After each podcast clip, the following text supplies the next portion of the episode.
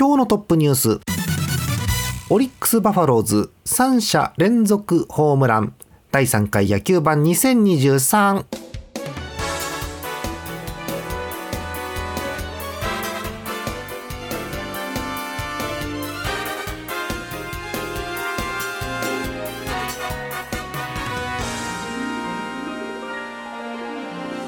5月に入ってしまいました。ご機嫌いかがでしょうか？皆さんこんばんは。ジャーマネです。今日のお相手も10日さんです。よろしくお願いします。お願いします。はい、えートップニュースでございますよ。オリックス・バファローズ3者連続ホームランということで、えーはい。先週の出来事ですね。えー4月26日エスコンフィールド北海道。えー日本ハム対オリックスなんですけれども出てしまいました、えー6回の表。はい、えー3番中川4番森5番ラオウ杉本、うん、クリーンナップ3者連続ホームランということで。すごかったのよこれちょっと。えー。うん。あのー言うほどねピッチャーあの堀っていう日本ハムのピッチャーなんですけど失投でもないんですけどあーこっから3人ホームラン持ってけんだっていうこう、ね、あのチャンピオンチームの怖さを見たなというゲームでしたよね。えーこの試合この中川森杉本の3本のホームランがオリックスに出ましてえこれどの立場でこれ読んでいいか分かんないんですけどまず、えーオリックスサイドから見ますとなんとですねこの試合の得点はこのソロホームラン3本のみっていう。うん、だからオリックスもな喜んでいいのこれっていうよくわかんない。そうですね。いやここから攻めるぞっていう気分がねきっとファンの皆さんにはあったんでしょうけど、うん、そうなんですよね。うん。えー日本ハムはですね、えーその3点取られる前の6点を守りきってこのゲーム勝ったんですけどなんだろう、まあ、あんまり勝ててないチームですから勝ったよかったねってのはあるんですけどあのー堀大丈夫かなっていう。うん、なんせあのねそうあのイニング堀に代わって堀が3発打たれてうなだれて引っ込んだっていうイニングなので。うん堀は立ち直れるんでしょうかっていうような感じでした。はい、ただねあんなに新球場でパッカンパッカンパッカンってこうなんだろう教科書通りのクリーンナップ3連発っていうのを見ましてうん引いちゃいましたね軽くねすげえなって思いました。はいえということでえオリックスの3者連続ホームラントピックとしてお伝えしました。あの大昔ねあの有名な阪神タイガースのバックスクリーン3連発ってあるんですけど トカさんって知ってます？それって。あのなんですかねこうバラエティ番組とかでよく見ます、ね、あそうですよね。うん、さすがにあのリアルタイムでは見てないはずですけど。うんそうそうそうそうね木原くんが打たれたやつです、ね、え、そう牧原くんがね、信じられない顔してたやつですね。うん、えーということで、えーこういうホームランってあのなんせ一本でもね、あの流れ変えますから試合のね。ううんん、三本もね打たれると多分。堀は今までで人生で一番打たれたんじゃないかと思うんですけども、えー そんなあのすごいオリックスの猛攻をお伝えしました。さて、えーうん変な言い方です。気を取り直してってもおかしいんですけど、えー順位表を見ていきましょうかね、えー5月に入りました順位表を確認していきます。まずセ・リーグ。首位は横浜 d n a ベイスターズです。強い。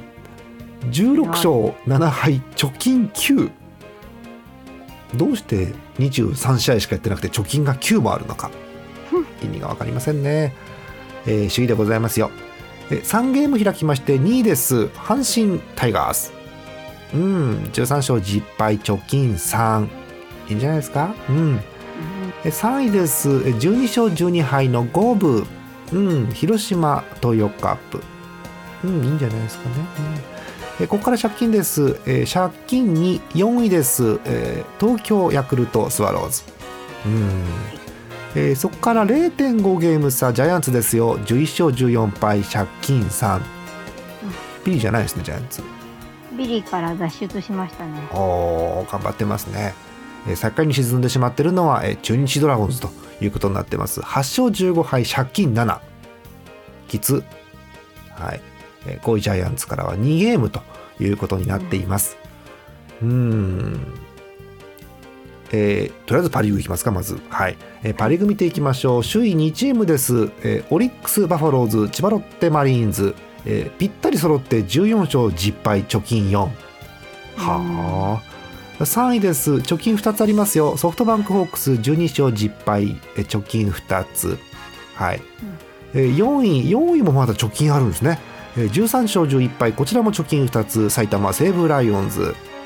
はい、ここからぐっときつくなります。5位、東北楽天ゴールデンイーグルス、9勝14敗借金5そしてもっときついのが北海道のチームです。9勝16敗借金7ということになっています。中日と同じ借金7です。うん。きついですね。パッとこう各チームの成績見て思うことあるんですけどあの心配なのはヤクルトの打線が心配でうん。チーム打率が2割切ってるって。あらまああらまあだよね。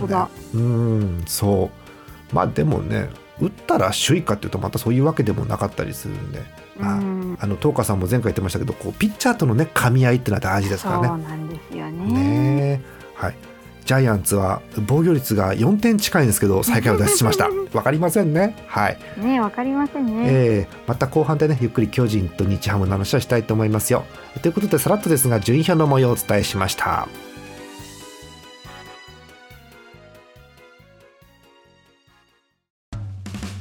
イオシスのウェブラジオポータルサイトハイテナイドットコムはそこそこの頻度で番組配信中。もうすぐアラフォーのおっさん MC が気ままなトークをお裾分けします。ポッドキャストでも配信中。通勤電車でラジオを聞いて笑っちゃっても罪ではありませんが Twitter で晒されても知ったことではありません。http コロンスラッシュスラッシュハイテナイドットコムまでアクセック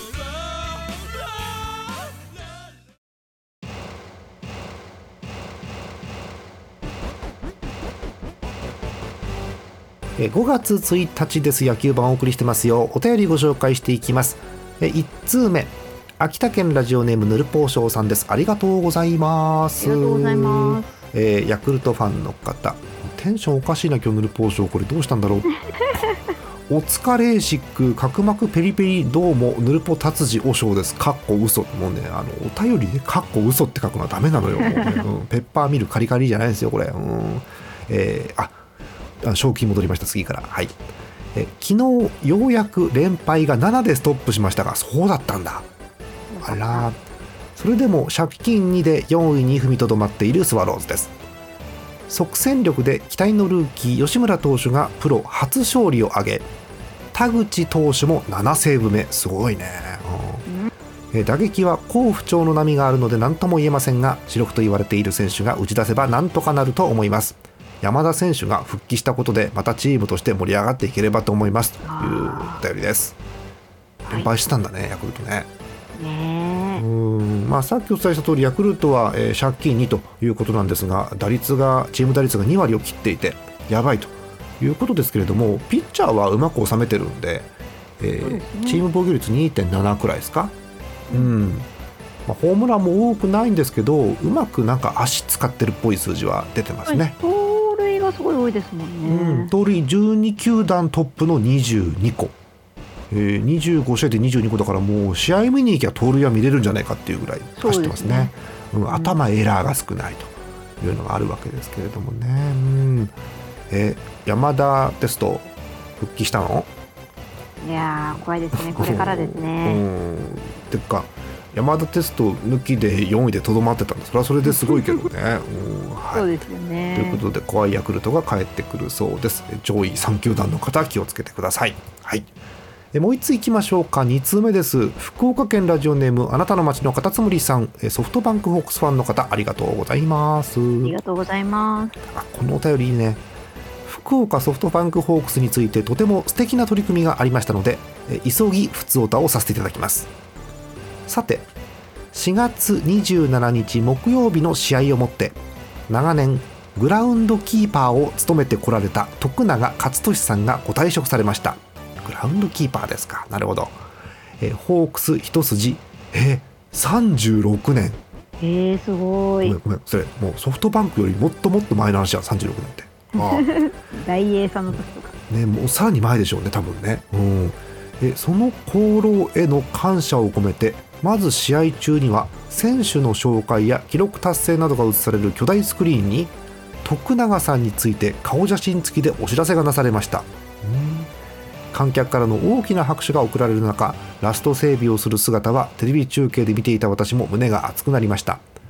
また試合終了後にはヒーローインタビューを終えた森投手と栗原選手の計らいにより徳永さんがお立ち台へ上がる姿も見ることができました。いいですね、うん、報道によると当日は試合前に選手やスタッフなどが集まり花束贈呈など関係者だけによるお別れ会が催されたようですがこうしてファンにも分かる形で感謝の気持ちを伝える企画は本当に素晴らしいことだなと感じました。コロナ禍では各球団でも不要不急の外出はしないことが徹底されたそうですがホークスはルールを設けず選手の自主性に任せていたそうです。今回も見えないところでたくさんの人が支えてくれているから野球ができるという姿勢をまずは球団がきちんと共有できているから選手も自然とヒーローインタビューにおいて徳永さんもお立ち台へと動いたのだと思います。なるほどね。今ではセ・リーグパ・リーグ問わず随分当たり前の光景になったガールズデーありますね、うん、も最初に始めたのはホークスでした。今回の徳永さんの引退セレモニーもガールズデーのように他のチームへ伝播していったらいいなと思いますしそうなればより一層日本の野球は野球の未来は明るいように感じます、うん、あそうそう。ガールズデーについて最後に一つお知らせがあります。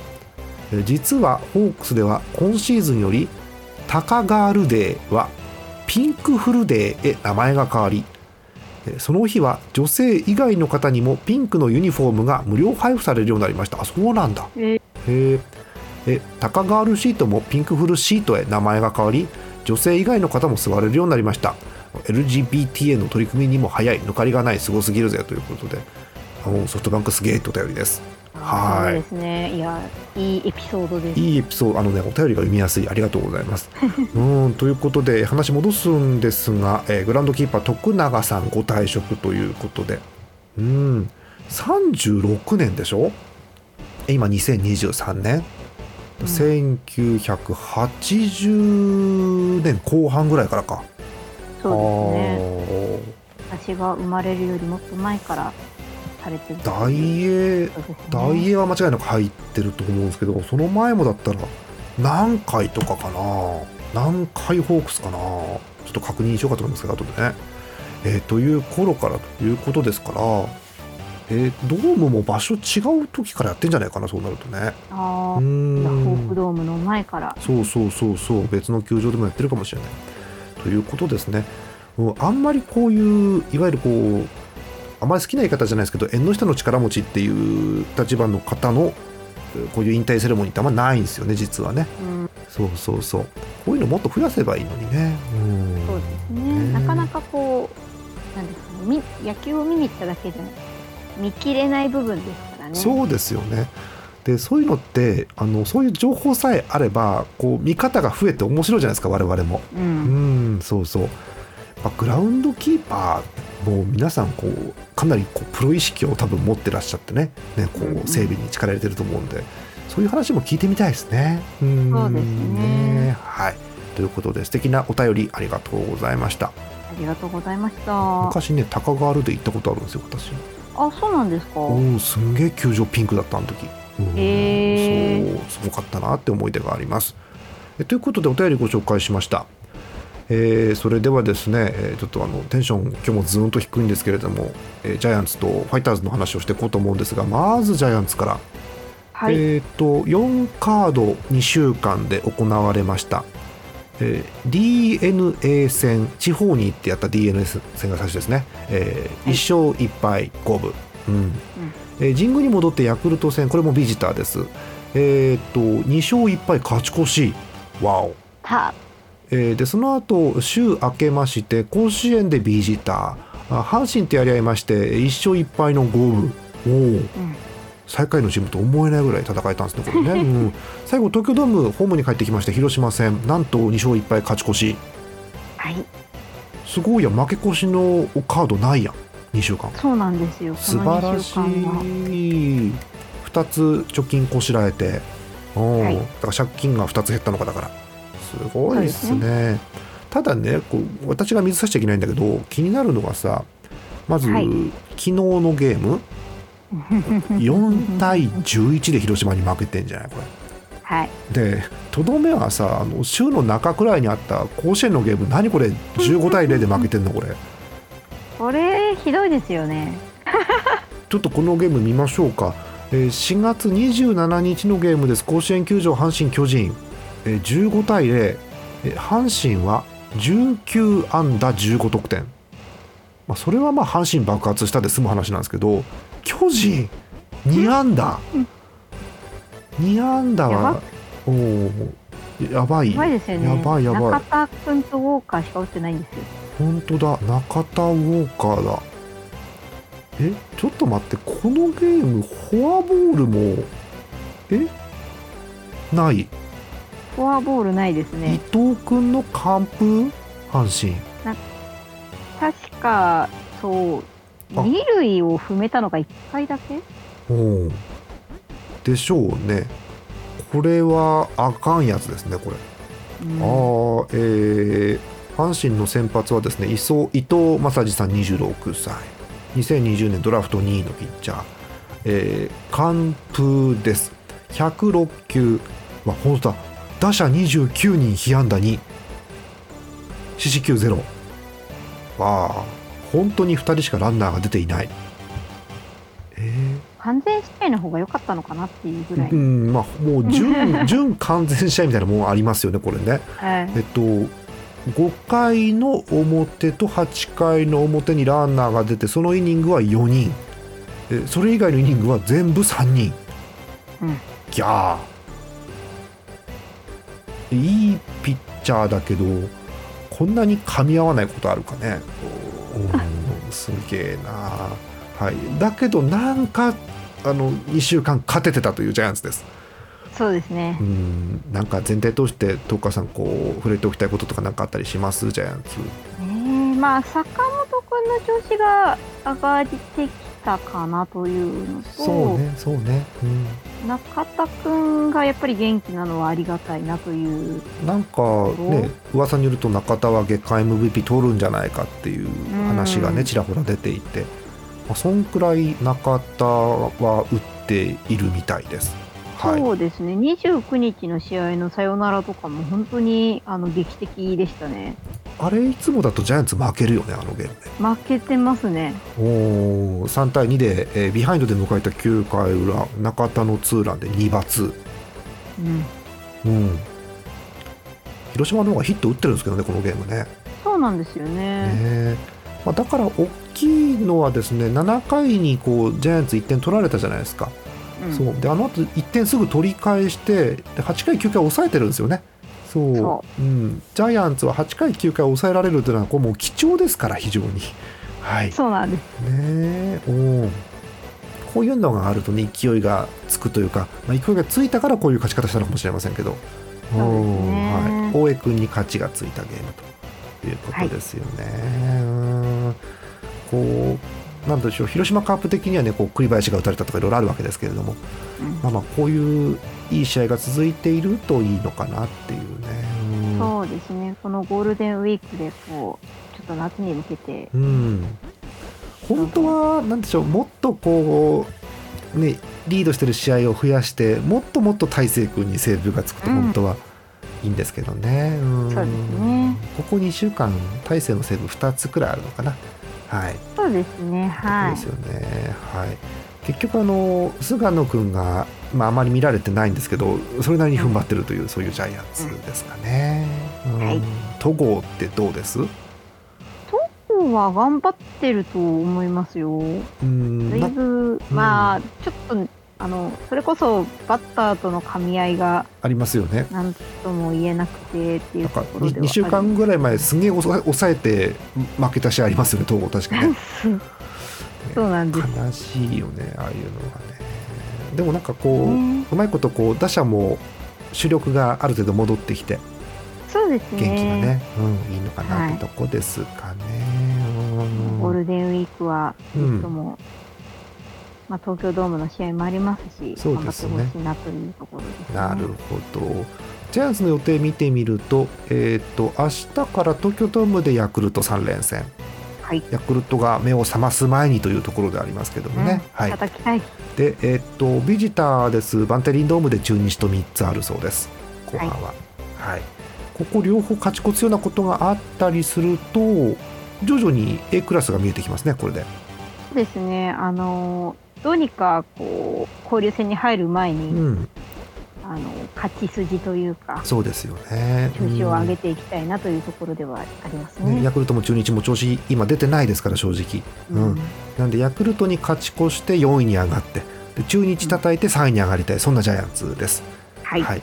あの一つだけコメントするとですねあの東花さんはイラッとするかもしれないけどコメントしますけどあの中田のホームランあったじゃないですか。あのサヨナラのゲーム、うんはい。ジャイアンツはああいう他の5球団から見て憎たらしい勝ち方をしないとああいう勝ち方をジャイアンツいっぱいしていかないとセ・リーグ面白くならないんでそう、うん。あれでこうジャイアンツやべえぞみんなで叩かなきゃっていう風になるとセ・リーグ面白くなるんですけどねなんかそうですね。張り合いが最近ジャイアンツあんまりなかったんで。そうそうそう。うん。ああいう勝ち方が増えてくるとあーいい感じかなと個人的には思います。はい、いいですよね。当たった瞬ボールがこう上がった瞬間にうわーホームランだっていうのあの盛り上がりがやっぱりね。そうですよね。ますよね。そうですよね。中田さんはもう名物になってますけど打った瞬間あの力余ってますんであの人。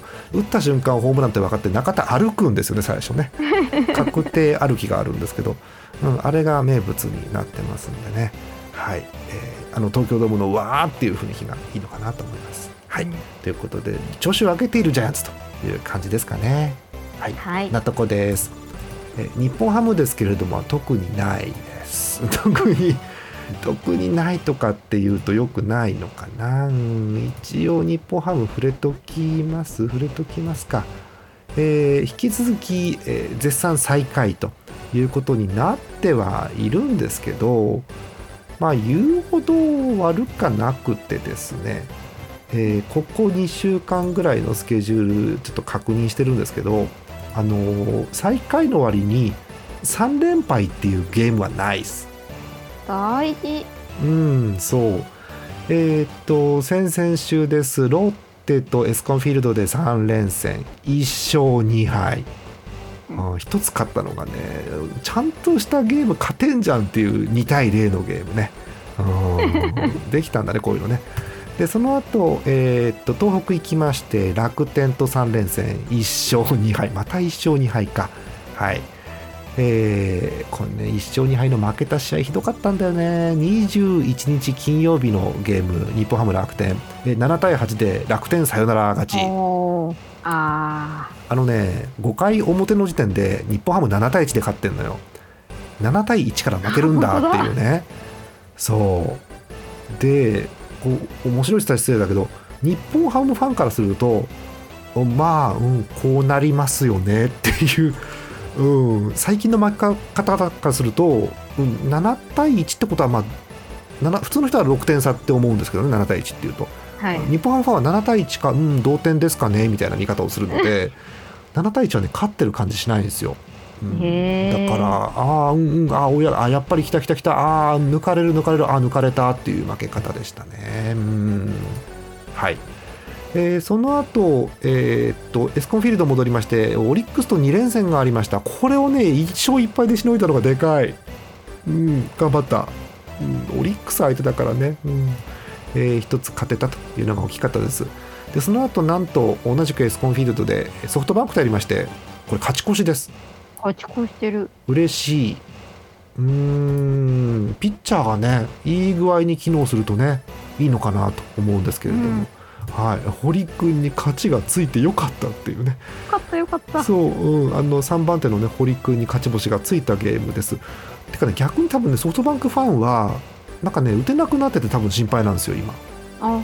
うん、へー3試合で、えっと、6点はいいんですけどその後1点1点という感じなのであれどうしたっていう渋いですね。そう渋い感じになっています。うん、そんなとこですかね。まあでもまあ日本ハムファンとかパ・リーグの他のチームはどうせソフトバンクすぐ目覚ますんでちょっと何も心配はしてないんですけれども、うん、そんな感じがしてまして、えー、まあどうにかこうにか日本ハムまだ最下位ではあるんですが5位楽天まで1ゲーム差という感じです。はい、直前のカードでね、うん、連勝してるっていうのはこれからね勢いつけてほしいよね。そうそうそうそう。若干ね新庄さんもテンション下がってるんで今あの言っていいのかちょっとあの表現がね曲がってたらごめんなさい事実と違ったらごめんなさいなんですけどもう新庄さんこう変な風にバカバカ打たれて負けた試合の後の監督インタビューで裏側でねうんね面白いでしょって言ったらしいの。新庄さんも。うん。まあ面白いの意味がどういう意味かって部分によるんですけど。そんな感じでねちょっとどうどうしようもない感じの負け方のゲームとかがちょこちょこまだあるのでうん、こう負けてもね競り合ってくれるとエスコンフィールドも空席なくなってくるんですがうん、ね、どうにかしてほしいなってとこですよね。えっと、打線も組み替えながらですねいろいろ試してみてますまた。はい、はい、4月上旬中旬まではあんまりもう新庄さんいじんねえのかなと思って見てたんですけどここ1週間ぐらいでいじ始めました。あやっぱり耐えられなくて、うん、そうですね。まあ他の選手の方がこう活躍するんじゃないかといろいろあるんでしょうねきっとね。はい、うん、ということで変え始めてるという新庄監督です。はい。なとこでしょうかね。えー、日本ハムはこの後のスケジュールはですね埼玉行きまして西武と3連戦。うん。えエスコンフィールド戻ってきて楽天と3連戦えー、九州に行ってソフトバンクと3連戦。北海道に戻ってきてロッテさんもうね移動が大変ちょっと。移動で疲れちゃうのでは、うん、そうなのよね、うん、まあ北海道のチームならではってのはあるんですけどね、えー、本州行って北海道行って九州行って北海道行ってそんなスケジュールです。はい。まあそういうこともあるんですけれどもね、まあ、ゴールデンウィークですからあの、はい、デーゲームだったりするんですよいくつか。そうですね。そうだから次のゲームとの試合が若干空く部分もあってどうにかなるといいなと思ってるんですけど、ね、そうかそうか。うん。どうしても層が厚いチームソフトバンクとかとやり合うと不利ですよね。そうなるとね。みんな疲れちゃうからね。はい、えー、という感じです。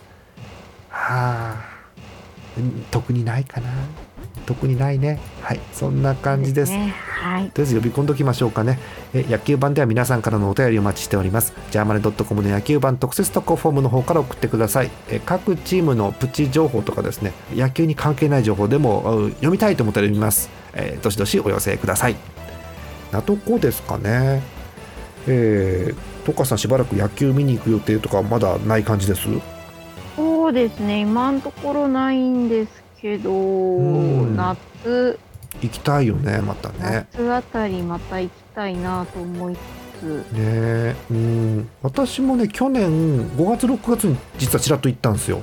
はいはい、だから今年もこの時期行きてえなと思ってはいるんですけどね。うん。まああのー、なんでしょうマスク解禁とか今ありますから声あの、うん、声出し解禁とかありますんで、ね、はい。えー、いろいろ、えー、去年とは違う楽しみ方ができるんじゃないかなと思っておりますよ。うん。はい。えー、東さん巨人で、えー、言い残したこと話をすることないです？大丈夫です？そうですね。巨人ではないんですけどはいはいはい。あの宮国君が d n a の宮国君が一軍に上がってきましたんでそろそろどこかで見れるといいなと思ってます。なるほど。まあだから宮国君がこう安心して投げられるくらいこう d n a がいっぱいリードをしてくれると、ね、い。いのかなと思うんですけどね、はい、なんと d n a 連勝中ということなので。そうなんですよ、ね、丸しかついてない。丸し羨ましいですね本当に、ね。えー本当にこの時期ね、あのー、なんでしょう、7連勝中、確か d n a そうですね。すげえ、先週日曜から勝ってんの？そうなんですよ。1週間負けなしなんです勝ちすぎじゃない？えー、すごい。えー、広島に1つ勝ってヤクルトに3つ勝って中日に3つ勝って7連勝、うん、あ中日の1つ目でかいな。1対0で勝ったのでかいなこれ。いやこれいいです。しびれますよね。そうなんだ。羨ましい。うん。結構 d n a こういうロースコアの勝ちゲーム多いねこうやって見るとそうですね。あのピッチャーが頑張ってるなっていう試合が、ね、いいんでしょうね。あ今永だ。そうか。今永ならしょうがない。はい、えー、という感じ。あの私もこの宮国くんが上がってきたっていうニュース見まして。まあ、はい、あの宮国くん上がったんだってことよりもあの東花さんのリツイート早いなっていうのがびっくりしましたね。私ねすごくね。はい。ということでまた活躍してくれるといいなと思ってますよ。はい、はい、えという感じです。野球盤また23週間後ぐらいですかね。やろうかと思ってますんで15か22ですかね。またお便りお寄せください。じゃああのぬるっと終わりたいと思います。え本日のお相手ジャーマネット。演舞の10日でした。また次回です。おやすみなさい